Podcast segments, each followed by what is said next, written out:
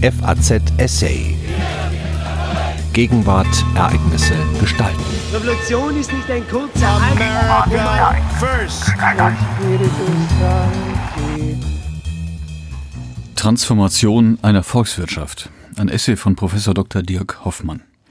Das öffentliche Urteil über die Treuhandanstalt ist nach wie vor einhellig negativ. So wurde die Behörde in der Frankfurter Allgemeinen Zeitung jüngst als Symbol der Zerschlagung bezeichnet. In anderen Presseartikeln firmiert die Anstalt als Symbolfigur der Übernahme oder als Traumatisierungsanstalt. Die Deutungen sind nicht neu, sondern gehen bis in die 1990er Jahre zurück, als die Treuhandanstalt mit der Privatisierung der volkseigenen Betriebe der untergangenen DDR beauftragt war. Da im Bundesarchiv die insgesamt 45 laufenden Akten Kilometer der Treuhandanstalt erstmals allgemein zugänglich werden, können nun auf dieser Grundlage neue Fragen an einen vermeintlich alten Untersuchungsgegenstand gestellt werden. Dabei gilt es, die Geschichte der Treuhandanstalt in einen größeren Kontext einzubetten und nach den Zwangslagen und Handlungsspielräumen der Behörde zu fragen. Das Ziel sollte also die Historisierung dieser Behörde und ihrer Arbeitsweise sein. Auf diesem Weg geraten verschiedene Ebenen des Transformationsprozesses in den Blick, deren Analyse zum besseren Verständnis der dramatischen Entwicklung in den 1990er Jahren in Ostdeutschland beitragen. Die folgenden Anregungen basieren auf einer ersten Auswertung der neu zugänglichen Quellen. Die Privatisierung der ostdeutschen Wirtschaft nach 1990 hatte die Eigentums- und Wirtschaftsstruktur auf dem Gebiet der ehemaligen DDR radikal verändert – ein beispielloser Vorgang in der Geschichte moderner Industriegesellschaften. Der Übergang von der Planwirtschaft sozialistischen Typs zur sozialen Marktwirtschaft begann vor dem Hintergrund des Zusammenbruchs der DDR und der Herstellung der deutschen Einheit. Die Treuhandanstalt, die ursprünglich von DDR-Bürgerrechtlern zur treuhänderischen Verwaltung des Volkseigentums ins Leben gerufen worden war, nahm dabei eine wichtige Rolle ein Ab dem 1. März 1990 wurde die Behörde Eigentümerin der volkseigenen Betriebe und damit verantwortlich für rund vier Millionen Beschäftigte. Schon bald diente die Treuhandanstalt als Privatisierungsbehörde. Bei aller auch zeitgenössischen Kritik an ihrer Tätigkeit leistete sie zunächst einmal einen Beitrag dazu, dass die ostdeutsche Wirtschaft nicht, wie etwa in Russland, nach dem Ende des Staatssozialismus zur Beute von Oligarchen wurde. Die Aufgabe der Anstalt war vielmehr, ein gesetzes- und rechtsförmig gestalteter Transformationsprozess. Mit dem Inkrafttreten der Währungs-, Wirtschafts- und Sozialunion am 1. Juli 1990 wurden die ostdeutschen Betriebe schlagartig den Weltmarktbedingungen ausgesetzt. Der Umstellungsprozess war aufgrund des politisch festgelegten Umrechnungskurses mit erheblichen Härten und Risiken verbunden. Die wirtschaftliche Talfahrt übertraf sogar die pessimistischen Prognosen zahlreicher Wirtschaftsexperten. Unmittelbar nach der Währungsumstellung drohte etwa 7600 Unternehmen die akute Zahlungsunfähigkeit. Da die Umsätze auf dem ostdeutschen und osteuropäischen Markt dramatisch einbrachen und die Erlöse immer weniger kostendeckend waren, entwickelte sich aus dem Liquiditäts rasch ein Rentabilitätsproblem, das die gesamtwirtschaftliche Entwicklung in den neuen Bundesländern maßgeblich geprägt hat so teilte etwa eine Keramikwerkstatt in Erfurt dem zuständigen Arbeitsamtsdirektor bereits am 30. Juni 1990 den Arbeitsausfall aufgrund akuter Absatzschwierigkeiten mit. Ein halbes Jahr später musste der Betrieb schließen. Der massive Rückgang der Beschäftigtenzahlen und die Deindustrialisierung weiter Teile Ostdeutschlands war somit keineswegs nur der Treuhandanstalt anzulasten. Um ein genaues Bild von der Tätigkeit der Treuhandanstalt zu gewinnen, muss man sich vor Augen halten, in welch hohem Maß die Politik sie mit zusätzlichen Aufgaben betraute. Keineswegs war sie nur ein Instrument zur Privatisierung der volkseigenen Betriebe. Gleichzeitig musste sie einen Beitrag zum notwendigen Strukturwandel einer Volkswirtschaft leisten, die durch die Einbindung in den Rat für gegenseitige Wirtschaftshilfe mehr als 40 Jahre von den Weltmärkten weitgehend abgeschirmt gewesen war. Die DDR war seit den 1970er Jahren auf vielen Gebieten international nicht mehr konkurrenzfähig. Der nach dem Ende der DDR einsetzende und durch die Öffnung zu den Weltmärkten bedingte ökonomische Strukturwandel Ostdeutschlands vollzog sich in nur wenigen Jahren.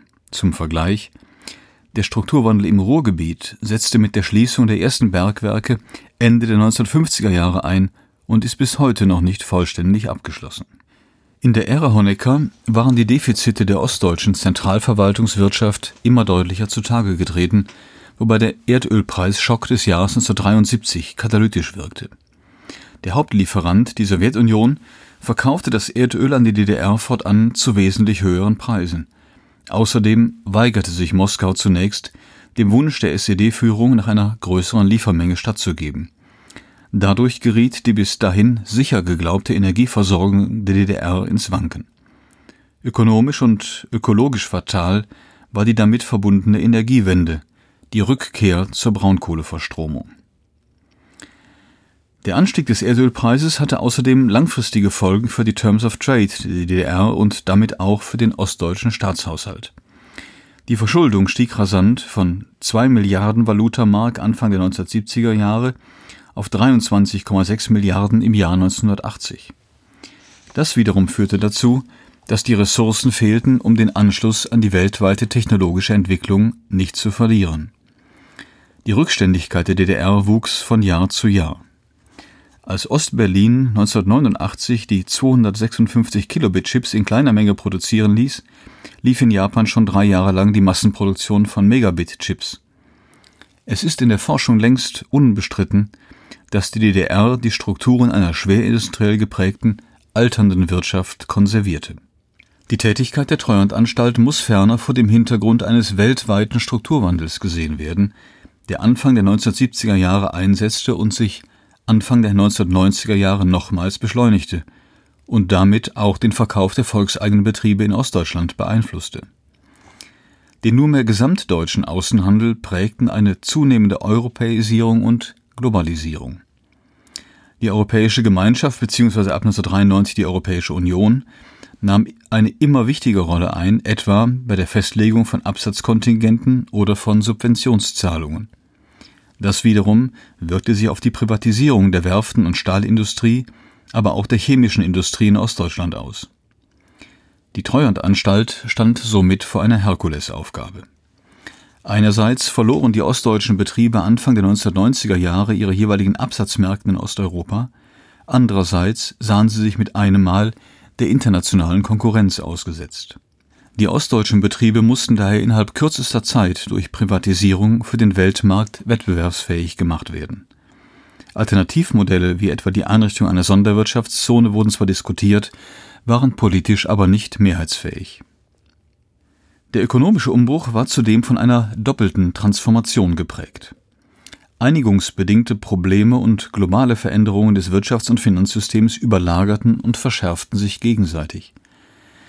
Die Einführung der Marktwirtschaft in Ostdeutschland erfolgte nicht nur nach westdeutschem Vorbild, sondern auch unter den Bedingungen einer weltweit immer stärker vernetzten Wirtschaft, die ihrerseits den Westen unter Reformdruck setzte. Die Vorstellung einer nachholenden Modernisierung in den ostdeutschen Ländern nach 1990 greift daher zu kurz. Denn auch die Bundesrepublik als Zielgröße veränderte sich. Die zunehmende Finanzierung über den internationalen Kapitalmarkt und der Einstieg ausländischer Investoren bedeutete langfristig das Ende der sogenannten Deutschland AG. Die vielfältigen Verflechtungen zwischen großen Aktiengesellschaften der Industrie, Banken und Versicherungen die die Wirtschaftsstrukturen in Westdeutschland jahrzehntelang geprägt und feindliche Übernahmen verhindert hatten, begannen sich aufzulösen. Der Führung der Treuhandanstalt war bereits im Spätsommer 1990 klar, dass mit der Privatisierungspolitik Massenentlassungen unvermeidbar wurden. Ende September 1990 diskutierte der Vorstand darüber, inwieweit sozial- und arbeitsmarktpolitisch flankierte Konkursverfahren zu einer höheren Akzeptanz bei den Betroffenen führten und bei potenziellen Investoren größeres Interesse wecken würden. Die Diskussionen drehten sich um die Aufstellung und Finanzierung von Sozialplänen durch die Treuhandanstalt sowie um die Übernahme von Arbeitsbeschaffungsmaßnahmen bei Kombinaten, die sich in Auflösung befanden. Die Treuhandanstalt, die sich zu diesem Zeitpunkt noch im Aufbau befand und erst über 379 Mitarbeiter verfügte, sollte, so eine weitere Überlegung, nach dem Pilotprojekt Beratungs- und Qualifizierungspark für den bekannten und damals bereits in Liquidation befindlichen Fotokamerahersteller Pentacon in Dresden weitere 10 bis 15 Brennpunkte in Ostdeutschland einrichten.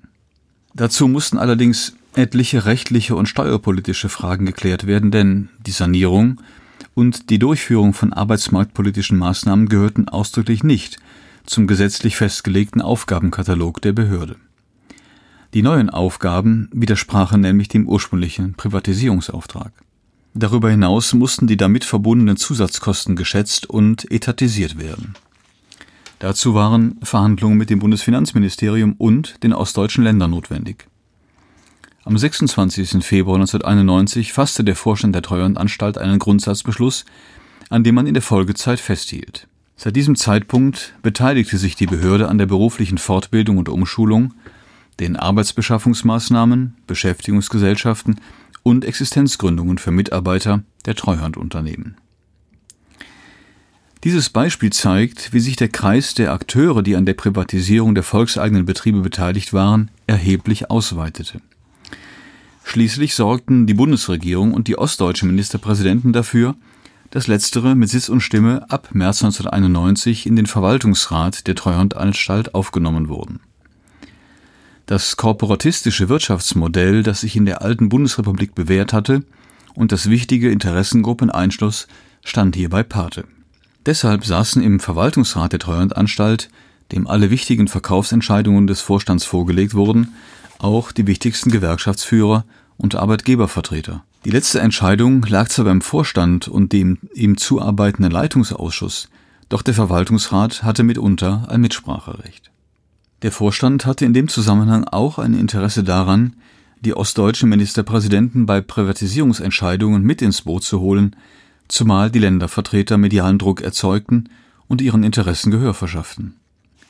So einigte sich die Treuhandanstalt mit der Landesregierung von Mecklenburg-Vorpommern Anfang 1993 darauf, den Modernisierungsprozess von regional bedeutsamen Betrieben zu unterstützen und ein Frühwarnsystem einzurichten.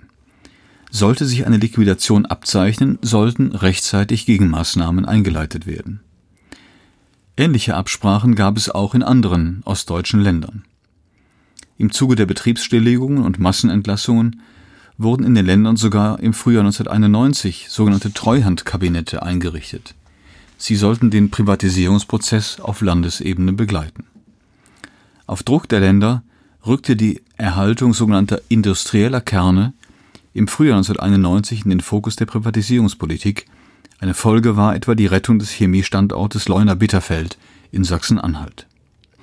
Weitere, ursprünglich nicht vorgesehene Aufgaben der Treuhandanstalt waren unter anderem der Umgang mit Altschulden der DDR-Betriebe. Diese hatten zu Zeiten der Planwirtschaft keine Rolle gespielt, schlugen seit der Währungsumstellung am 1. Juli 1990 aber voll zu Buche und führten oftmals zu Werksschließungen. Zur Klärung dieses Problems waren Abstimmungen mit dem Bundesfinanzministerium erforderlich.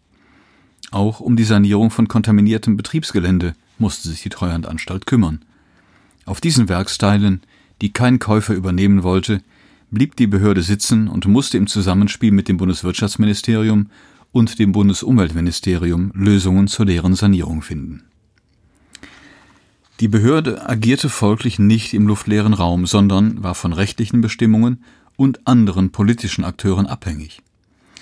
Es geht zukünftig also darum, Zwangslagen und Handlungsspielräume der Treuhandanstalt bei der Privatisierung der volkseigenen Betriebe und Güter auszuloten.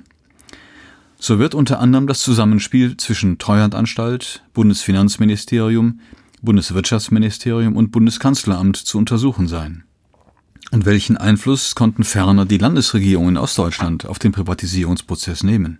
Dieser Frage kann bereits jetzt anhand der umfangreichen und zugänglichen Aktenüberlieferung in den ostdeutschen Landesarchiven, bei der Aktenöffnung ist Sachsen Schlusslicht, nachgegangen werden. Welche Rolle spielten die Gewerkschaften und die Arbeitgeberverbände? Zur Beantwortung dieser Frage gibt es ebenfalls reichhaltiges Material, etwa in den frei zugänglichen Gewerkschaftsarchiven. Als die Privatisierung der volkseigenen Betriebe Mitte der 1990er Jahre weitgehend abgeschlossen war, fiel die Schlussbilanz niederschmetternd aus. Etwa 30 Prozent der rund 12.000 Treuhandunternehmen waren liquidiert worden, von den ursprünglich etwa vier Millionen Arbeitsplätzen war etwa ein Drittel übrig geblieben. Die kollektive Erfahrung von Massenarbeitslosigkeit, für die bis heute ausschließlich die Treuhandanstalt verantwortlich gemacht wird, schuf nicht nur neue soziale Ungleichheiten, Sie prägt die politischen und Mentalitäten, Einstellungen vieler Bürger in den ostdeutschen Bundesländern bis heute.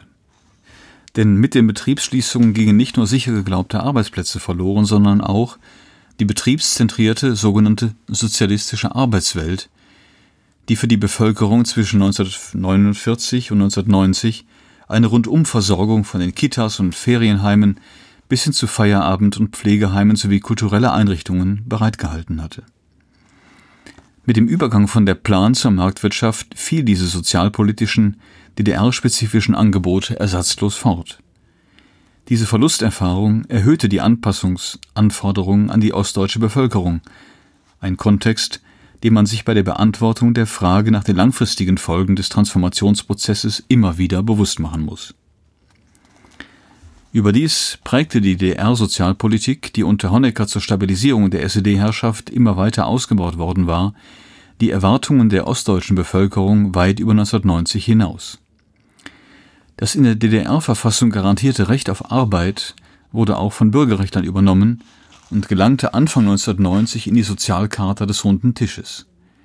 Eine große Mehrheit der ostdeutschen Bevölkerung favorisierte einen starken, das heißt fürsorgenden Staat, der die Ausgestaltung der sozialen Lebenswirklichkeit eben nicht den Tarifparteien oder den Marktkräften überlassen dürfe. Die wirtschaftliche Talfahrt in Ostdeutschland in den 1990er Jahren und das Verharren der Arbeitslosigkeit auf hohem Niveau befeuerten solche Forderungen über die Parteigrenzen hinweg. Der Zusammenbruch der DDR-Wirtschaft und die Massenarbeitslosigkeit in Deutschland hatten auch Rückwirkungen auf Gesamtdeutschland. Die Gewichte im korporatistischen Wirtschaftssystem der Bundesrepublik verschoben sich partiell wieder zugunsten des Staates, insbesondere bei der wirtschaftlichen Neuordnung in den fünf neuen Ländern. Die Übernahme der ostdeutschen Industrie durch die Treuhandanstalt, der Aufbau Ost und die soziale Abfederung der wirtschaftlichen Transformation stärkten die Stellung des Staates und veränderten die wirtschaftspolitischen Leitbilder der politischen Akteure. Mit der Einrichtung der Treuhandanstalt wurde aus einer Notlage heraus eine Entwicklung begründet, die dem Trend zu Deregulierung, Privatisierung und Bürokratieabbau entgegenlief. Der Staat war ferner für den Ausbau der vernachlässigten Infrastruktur verantwortlich und sorgte dafür, dass die Kosten der deutschen Einheit zu einem erheblichen Teil auf die Sozialversicherung abgewälzt wurden die einzelnen Maßnahmen führten in der Summe dazu, dass die Staatsquote, die in den ersten Jahren der Regierungszeit von Bundeskanzler Helmut Kohl noch gesenkt wurde, wieder kontinuierlich anstieg. Schließlich wäre auch zu fragen, wie gestaltete sich bei der Privatisierung der volkseigenen Betriebe die Zusammenarbeit zwischen Staat und privater Wirtschaft. In der Treuhandanstalt saßen bekanntlich nicht nur Verwaltungsbeamte, sondern auch westdeutsche Manager, Wirtschaftsprüfer und Unternehmensberater. Begünstigte diese Zusammenarbeit ein neues Geschäftsmodell, die Public-Private Partnership? Konnte die Privatwirtschaft ihre Mitwirkung in der Treuhandanstalt dazu nutzen, um das Public-Private Partnership-Modell in der ostdeutschen Infrastruktur durchzusetzen? Die Untersuchung der Geschichte der Treuhandanstalt bietet insofern auch Bezüge zu aktuellen Debatten rund um den allgemein beklagten Stau bei der Sanierung öffentlicher Infrastruktur. Die öffentliche Debatte über die Privatisierung der volkseigenen Betriebe und die Rolle der Treuhandanstalt ist notwendig und hat hohe gesellschaftspolitische Relevanz. Doch der jüngst eingebrachte Vorschlag dafür, Wahrheitskommissionen einzurichten, ist unangemessen. Die Aufarbeitung der wirtschaftlichen Transformation Ostdeutschlands nach 1990 ist etwas grundlegend anderes als die Beschäftigung mit der Geschichte der menschenverachtenden Militärdiktaturen in Südamerika und des Apartheidsregimes in Südafrika, wo der Begriff Wahrheitskommission insbesondere in den 1990er Jahren Verwendung fand. Im Blick auf die Transformation der DDR-Wirtschaft wäre es überdies irreführend, eindeutige Täter-Opfer-Relationen zu suggerieren. Es gibt eben keineswegs nur eine historische Wahrheit. Stattdessen ist es notwendig, unterschiedliche Perspektiven in den Blick zu nehmen, Widersprüche zu benennen und auch auszuhalten. Denn die Treuhandanstalt erfüllte viele Funktionen. Sie entwickelte sich vom Hoffnungsträger in der friedlichen Revolution zum Prügelknaben der Vereinigungskrise. Sie diente als Blitzableiter für andere politische Akteure, denn sie zog die Kritik am Privatisierungsverlauf allein auf sich.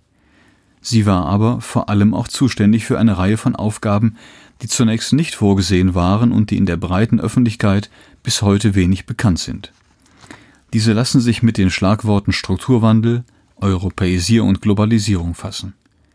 Insofern ist es notwendig, die Geschichte der Treuhandanstalt als Teil eines äußerst komplexen und vielschichtigen Prozesses zu verstehen, der Ost und West umfasste, die Transformation einer ganzen Volkswirtschaft unter den Bedingungen einer sich wandelnden Weltwirtschaft, mit gravierenden sozialen und mentalen Folgen, die bis in unsere Gegenwart hineinreichen. Sie hörten einen Essay von Prof. Dr. Dirk Hoffmann, wissenschaftlicher Mitarbeiter des Instituts für Zeitgeschichte München Berlin. Er leitet das Forschungsprojekt zur Geschichte der Treuhandanstalt. FAZ Essay. Ereignisse gestalten.